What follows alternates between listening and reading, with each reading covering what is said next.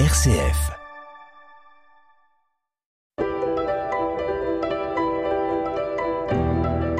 Bonjour Anne-Marie. Et bonjour Pascal. Je et dis aussi tous. bonjour à tous les auditeurs comme toi. Oui, ben bonjour à tous, oui, effectivement. Marie-Thérèse de Charentenay revient en France.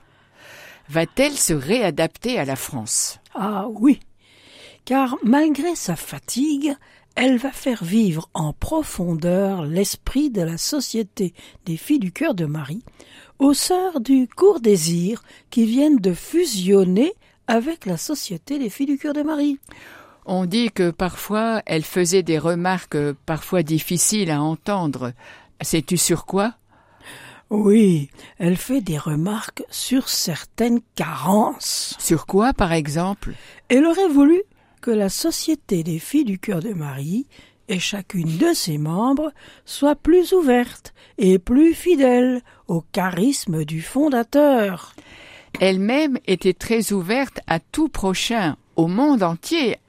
Oui, nourrie de la pensée du père de Clarivière, le fondateur, elle est appelée par la supérieure générale pour préparer jusqu'au dernier moment le chapitre de 1975.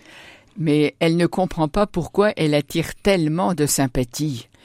Il suffisait d'avoir parlé avec elle quelques instants pour se sentir aimée et comprise et de ne plus pouvoir l'oublier. Oh, Anne-Marie, as-tu des témoignages? Oui, on ne pouvait l'approcher sans l'aimer, sans avoir envie de devenir meilleure et d'être plus fidèle. Elle avait un charisme pour amener les âmes à offrir au Seigneur le sacrifice coûteux qu'il attendait d'elle. Qu'est-ce qui animait vraiment Marie-Thérèse de Charentenay à ce point? À l'amour du Seigneur et de la Sainte Vierge, la joie d'être à son service, et la pensée, comme elle le dira à une amie, quelque temps avant sa mort, la merveilleuse destinée qui nous attend. Mais de quel amour parle-t-elle? Un amour lucide. Oh, Mais tu veux dire quoi, Anne-Marie? Un amour qui ne va pas sans la croix, sans le détachement, sans la cèse nécessaire. Oui, elle était assez forte pour supporter les épreuves sans chercher d'appui humain. Les personnes qui ont vécu à côté d'elle ont deviné que, dans maintes occasions de sa vie religieuse, elle avait appris, à grands cris, ce que c'est d'obéir. Tu disais qu'elle était fatiguée en rentrant d'Afrique. Oui, en 1972-1973, elle a deux accros de santé.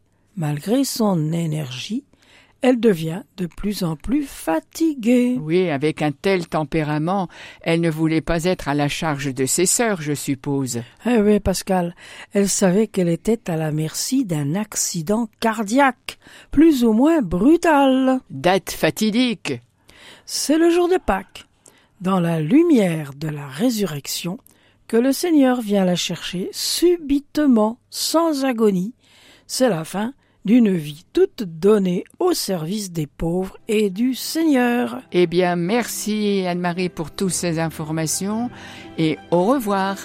Au revoir Pascal et à la semaine prochaine.